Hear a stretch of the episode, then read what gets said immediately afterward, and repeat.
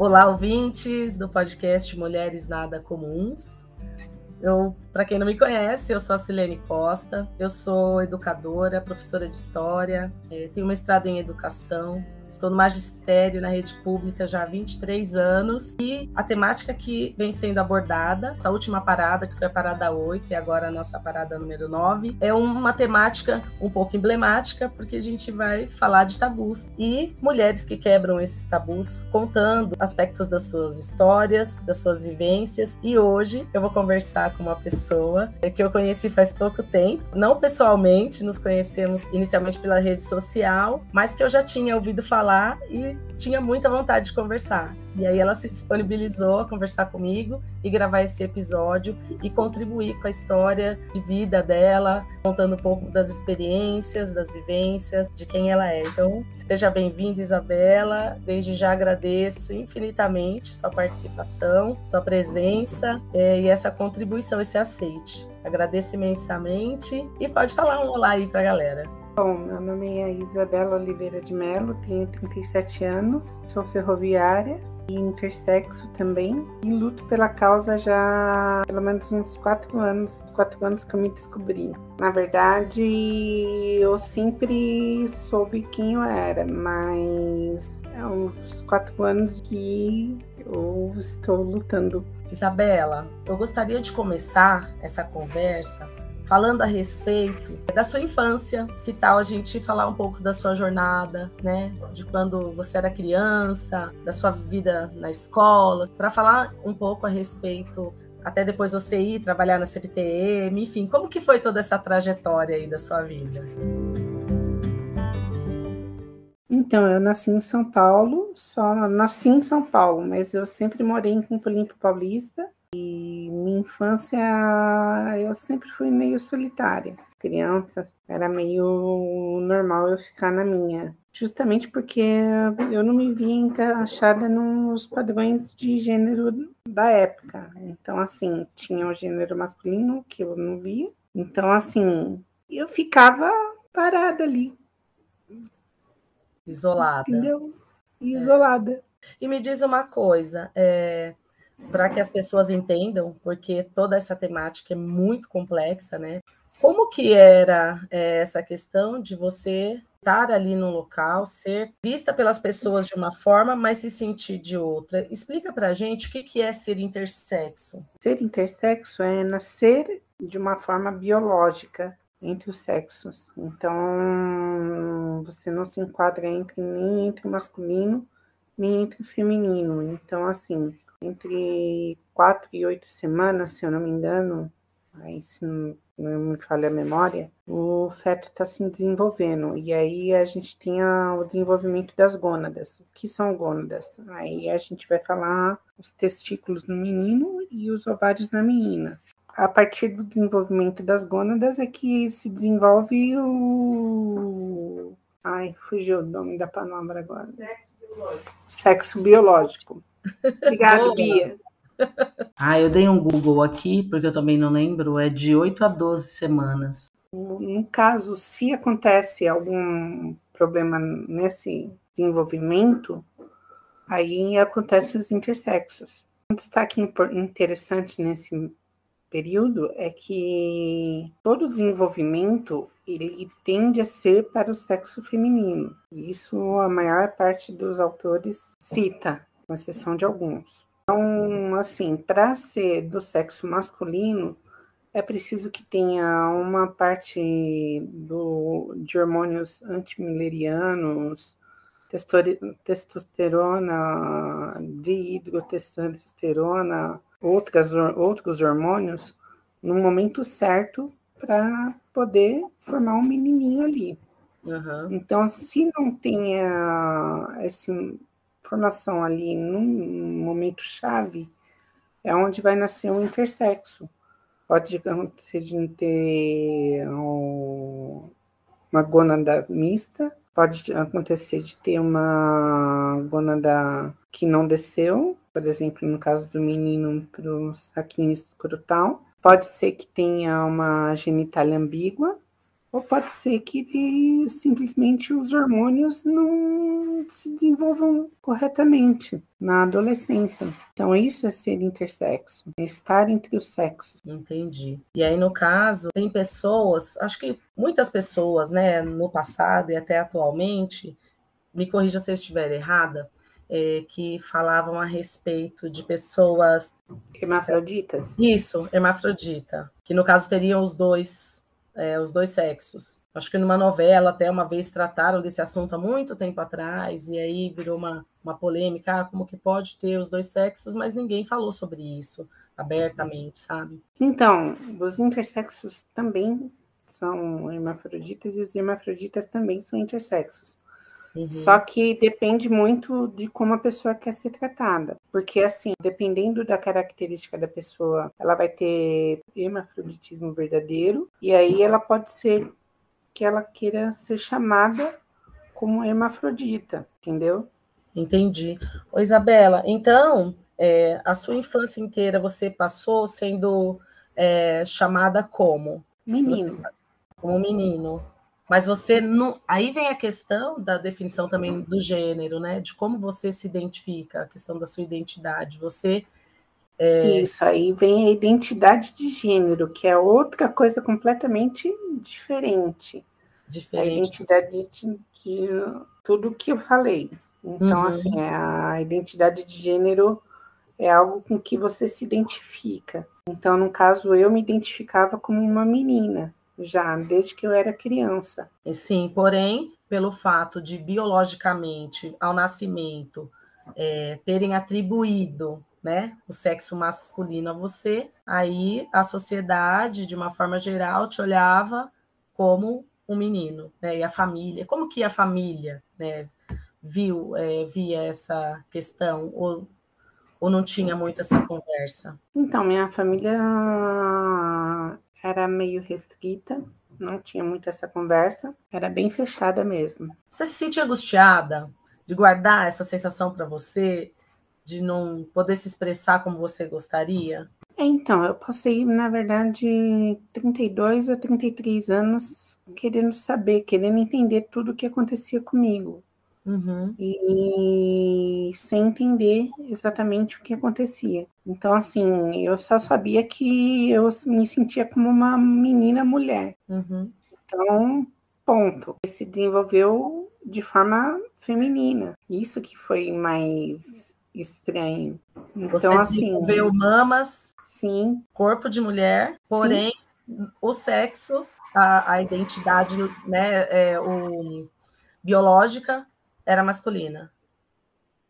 Sim. Nossa, eu acho que é tão importante a gente falar sobre isso, porque as pessoas entendam o quanto isso é complexo. E aí você começou a pensar e tentar entender, se entender, é, se encontrar aos 30 anos? Então, tudo começou com uma crise, uma pseudocrise de renal. E eu achei que era pedra no rim, aí fui na nefro, aí a nefro pediu ultrassom, aí a, no ultrassom deu lá que não tinha pedra no rim. Ela falou, olha, não tem pedra no rim, mas tem mais coisa para a gente investigar aí. E aí, daí para frente, foi onde eu comecei a investigar. Então, assim, foi muita investigação que eu passei, foi muito médico que eu passei muito médico que tinha muito menos conhecimento que eu, por incrível que pareça, porque a partir do momento que você. Então, assim, você tem grupos de apoio, que foi o que me ajudou muito, um grupo de apoio no Facebook, que hoje é a BRAE, a Associação Brasileira de Intersexo. Além da BRAE, eu pude contar com pesquisas mesmo científicas uhum. sobre genitálias ambíguas, para poder me entender melhor. Então, assim, eu não pesquisava no Google normal, eu pesquisava no Google científico, uhum. para poder ter uma noção um pouco mais sobre mim. É. Então, assim, o médico não entendia que eu não tinha conhecimento sobre isso e que eu não sabia nem como correr atrás disso. Uhum. Então é complicado a sua família, por exemplo, não pensou em, ah, vou, vamos ver se é hormonal, ou nada desse tipo? Para eles era assim algo normal? Então, na verdade, quem correu atrás fui eu. Você. Porque na época estava tendo uma, um programa do governo federal sobre câncer de mama. Meu, minhas mamas estavam crescendo, então, tipo assim, eu sentia muita dor.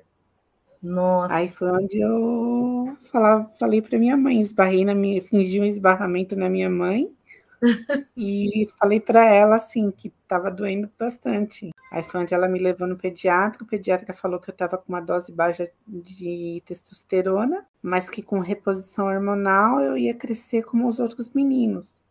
Que eu tinha dois irmãos, um mais velho e um mais novo. Uhum. Quando o pediatra falou isso, eu já entendia mais ou menos o que ia acontecer.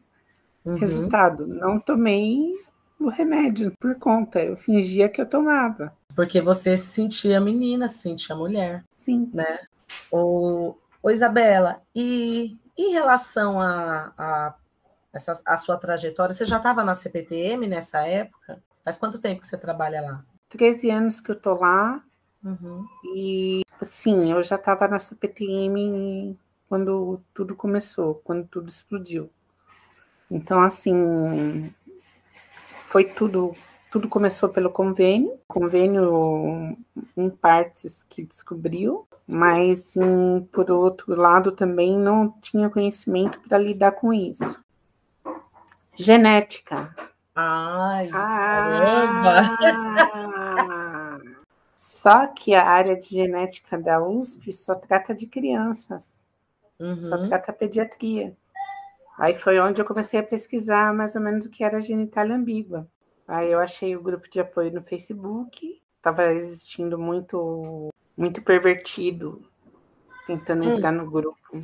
Entendi. Consegui entrar no grupo e a partir daí que eu continuei, Deus na continuidade no meu caso, montando o meu grupo de apoio, porque aí o que eu entendi, que era um grupo de apoio do para tratar umas intersexos, você precisa de um grupo de um grupo de médicos que trabalhem em, em grupo integral, em tempo integral, em tempo integral, mas que seja de diversas áreas, entendeu? Então, o que, que eu fiz? Eu, fiz, eu comecei a montar o meu grupinho como eu não sabia como dar continuidade aí a, após a negativa do Hospital das Clínicas, uhum. comecei a montar o meu grupinho no convênio. Caramba, e como você conseguiu fazer isso? Agendando consulta com os médicos. Nossa, eu imagino o tanto de médicos que você teve que passar.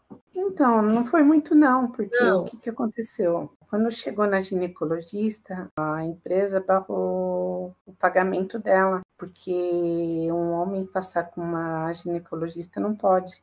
Foi onde eu entrei em contato com a CPTM, bruxona, uhum. já pé da vida, e expliquei todo o meu caso. Aí foi onde eles procuraram uma outra ginecologista que fosse fizesse estudo de caso para poder dar continuidade no meu caso. Aí ela fez estudo de caso comigo, começou a correr atrás, fizemos vários exames, tanto ela quanto a ginecologista lá em São Paulo. E você vai falando, eu vou imaginando esse processo, como que foi para você passar por tudo isso já na vida adulta, né? E, e foram vários desafios, né, Isabela? Foram, foram muitos Muito. desafios. É aí que você vê a prova do quanto é, é, a, a ciência é importante, né? Você procurar marcar uma consulta e talvez, como você falou, ter médicos que tinham menos conhecimento do que você sobre o assunto. Porque você teve dificuldade mesmo tendo convênio. Eu fico imaginando pessoas que estão, né, numa situação ainda de, é, de vulnerabilidade, que não tem convênio. Imagino os conflitos psicológicos, né? Sim, mas nesses casos que não tem convênio, normalmente eles encaminham para o Hospital das Clínicas já direto. Só que quando você foi para lá, o que, que eles fizeram? Então, quando eu fui para o Hospital das Clínicas, Aí, eu, na época, eu já namorava a Bia. Uhum. Eu fui primeiro, passei primeiro com uma área ginecológica. Como eu namorava a Bia e eu me identificava como menina, então, teoricamente, eu era uma homossexual. Uhum. Só que eles não entendiam isso. Para eles, eles queriam que eu fosse um menino lá, entendeu? E então, assim, passei no Hospital das Clínicas primeiro, tive essa experiência, aí sim veio o trauma, porque eu tive que passar primeiro com dois residentes. Aí os dois residentes coletaram todo o meu histórico médico. Quando veio a chefe médica mesmo, ela olhou só dois exames de imagem e disse que não era para eu estar ali. Que ali uhum. não era meu lugar, que eu era uma pessoa trans, então ela confundiu gênero com biológico. Uhum e que ela não podia fazer nada por mim. E deu alta. Então, assim, ela fez o que não podia fazer. Exatamente. Ela eu tinha que passar com outros médicos. E ela não encaminhou. Caracas, né? E aí veio a questão do, de você passar no convênio e ter que correr atrás. E aí você falou que não conhecia a Bia. E como foi que você conheceu a Bia? então, a Bia eu conheci ela dando treinamento para ela porque ela entrou direto da, do concurso externo. Quem foi para dar treinamento fui eu. E aí eu apaixonei por ela, ela se apaixonou por mim e me toquinhas. e estão juntas até hoje, né? Estamos juntas até hoje. Ah, eu vi umas fotos bem bonitas de vocês lá em Campos do Jordão.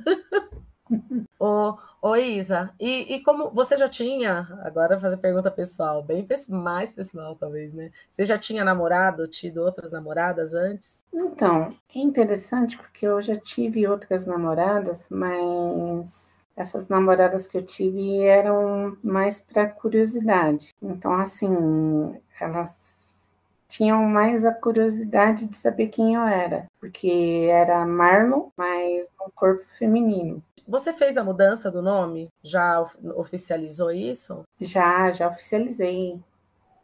Faz e dois o... aninhos. Ai, que beleza. E o processo? Foi demorado? É, foi difícil para quem, de repente, está ouvindo e pensa em fazer? Como que foi para fazer essa mudança? É super prático, é só levar é. os documentos direto no cartório e lá eles mudam. E as pessoas que sempre te chamaram de Marlon, por exemplo, ou a família, como reagiram a todo esse processo, essa mudança, essa, esse seu encontro de você com você mesma? Então, na empresa a gente teve o CCI, né, o Código de Conduta e Integridade, que acabava me blindando. Então, assim, de certa forma, não tinha ali como ter. Fugiu de novo a palavra preconceito, atitude preconceituosa. Exatamente. Então, assim, a partir dessa blindagem, todos ali me respeitaram. Então, foi algo muito benéfico, porque quando veio da chefia, já veio da chefia para todos. Então, todos já começaram a me chamar de Isabela e por aí vai. Agora, na família, já é algo mais difícil. É, como que é hoje com a família? Até hoje, com a família, ainda me chamam de Marlon. Como você se sente? Frustrada.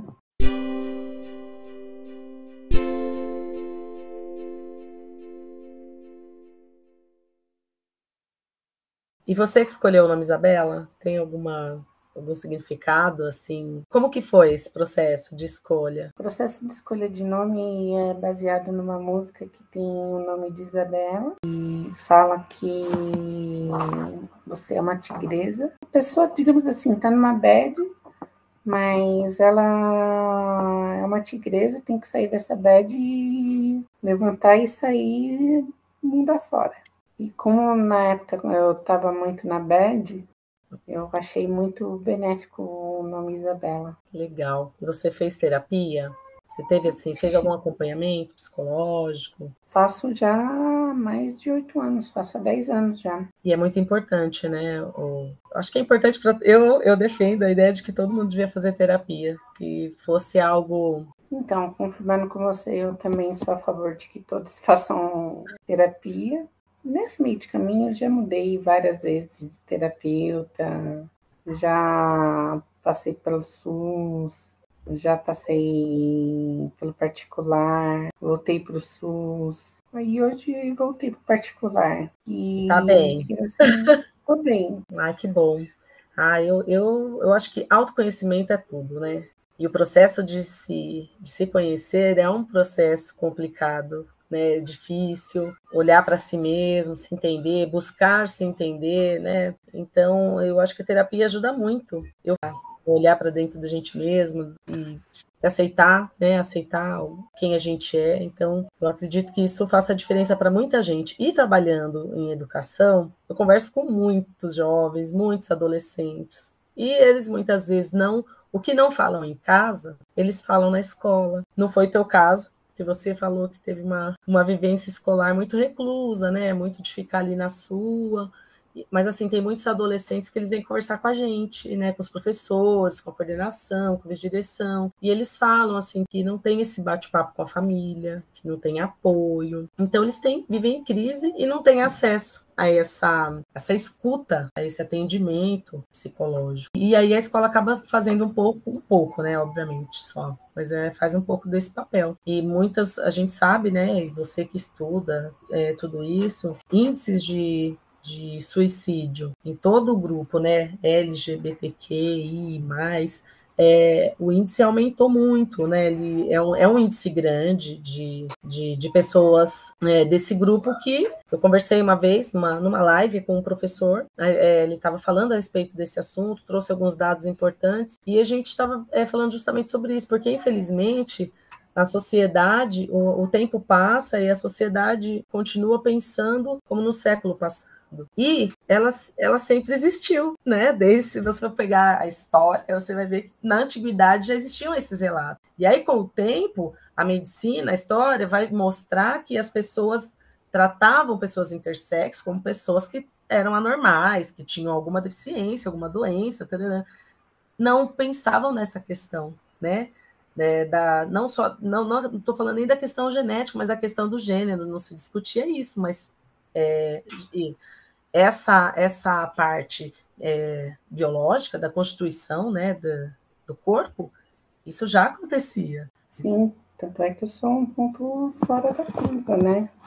Ser descoberto assim tão tardio. Normalmente, inclusive, uma das bandeiras da Abraia é que evitem cirurgias em bebês, porque hoje o que mais tem é cirurgias em bebês, cirurgias estéticas. Uma coisa é você estar tá precisando da cirurgia, outra coisa é você ter uma cirurgia, ter o convencimento dos pais que a cirurgia é necessária, quando na verdade ela é simplesmente estética. É, por isso eu acho também muito importante falar, né, sobre isso, as pessoas terem conhecimento, porque eu acho que isso também se encaixa muito naquilo que o na expectativa que o pai tem quando ele tem um filho, né? Os pais têm quando nasce um filho. Talvez a expectativa dele em relação à criança e aquilo que ele formou na cabeça dele, uma vez que já foi, talvez não tenha como reverter, não é isso? Sim. A maior parte das cirurgias não tem como reverter e ficam sequelas para o resto da vida. Tem um estudo de caso, eu acho interessante mencionar. Eu vi uma vez, isso daí é científico mesmo que é o seguinte, o micropênis também é considerado parte dos intersexos. Uhum. Então, assim, o bebê nasceu com micropênis, os médicos já queriam operar. Só que o pai também tinha micropênis. E aí o pai falou: peraí, mas como vocês querem tirar se eu também tenho? Esse estudo de caso que você está falando, por exemplo, ainda bem que esse pai se manifestou. Ele tinha noção, né, de como ele, como ele era, como era o corpo dele, e não deixou fazer, né, no filho. Ô, Isabela, e você é, falou a respeito da que na empresa você se sentiu blindada em relação à questão do preconceito.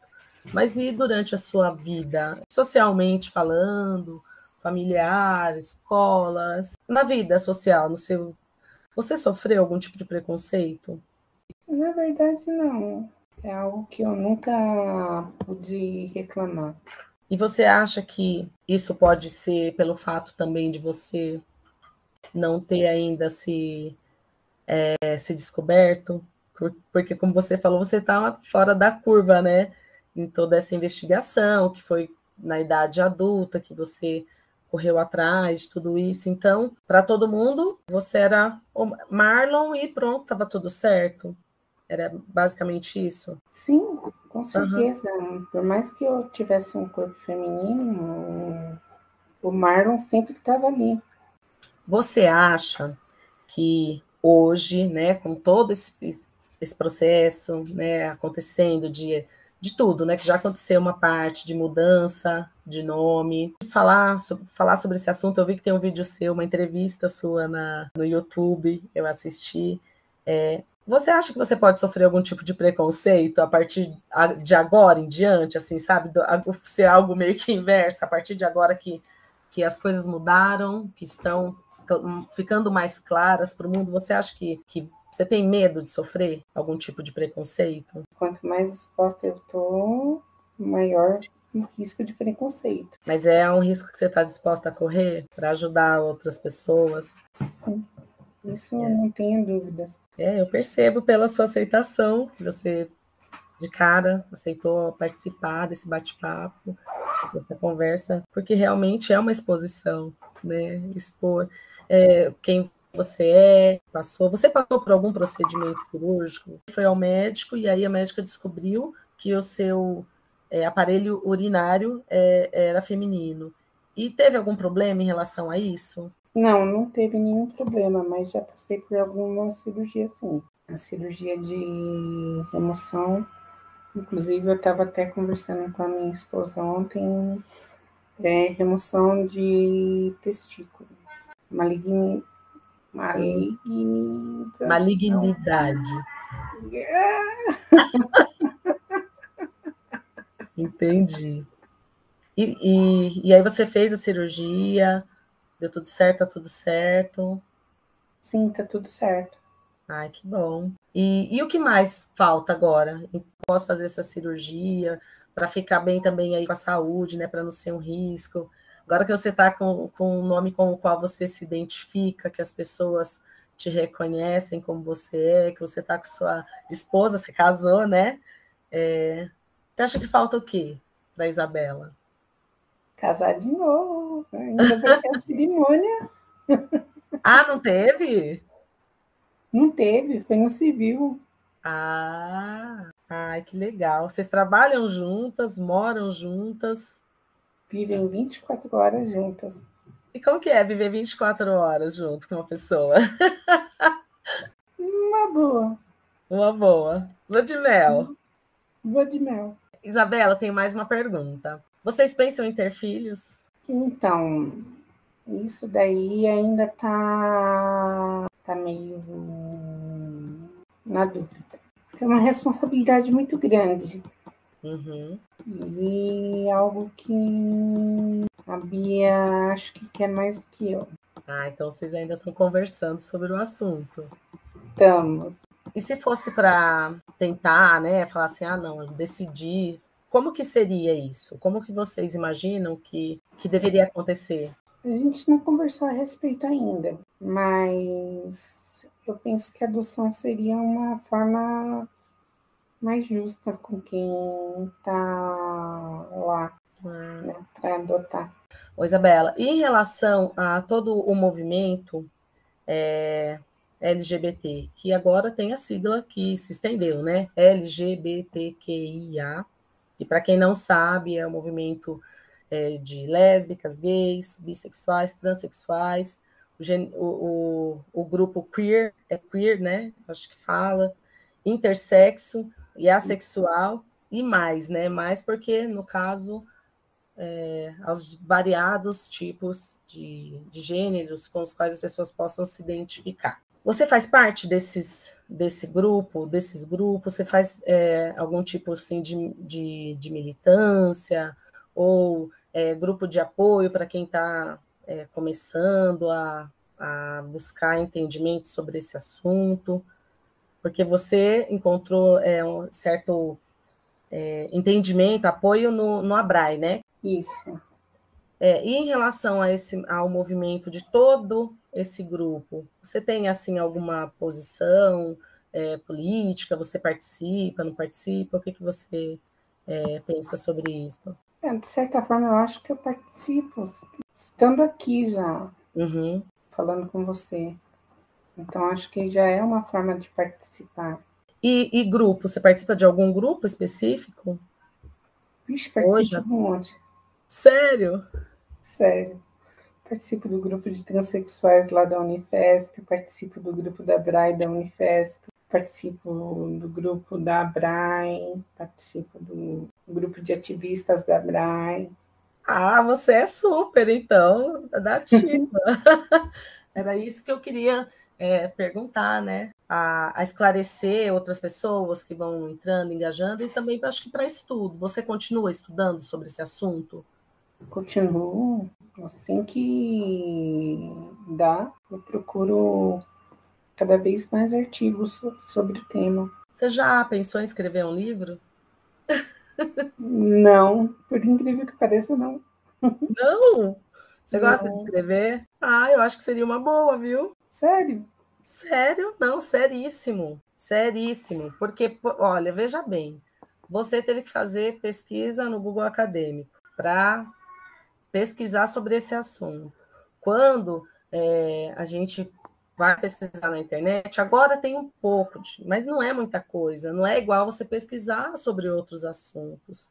Então, é, livros, por exemplo, você não acha assim uma linguagem, né? Não tem tanta opção de livros, de pessoas relatando, contando suas histórias. Eu acho que seria algo muito bom para a sociedade, para a educação, para o mundo. A gente poder, por exemplo, clicar lá na, no Google, quero comprar um livro, quero saber o que, que é, é ser intersexo, quero saber sobre essa questão da, do ser não binário, porque é complexo, né? É muito complexo, porque existem muitas definições de gênero pelo que eu entendi, pessoas, tem pessoas que se definem como um gênero fluido, que não se vê como homem, não se vê como mulher, não se vê, ou se vê um pouco de cada, né? Se sente um pouco de cada. Eu acho que o quanto mais acesso a esses conteúdos a gente tiver para esclarecer, e, se, e principalmente se for de uma forma que as pessoas consigam ler, entender, por exemplo, aqui a gente está batendo esse papo, e por mais que você tenha abordado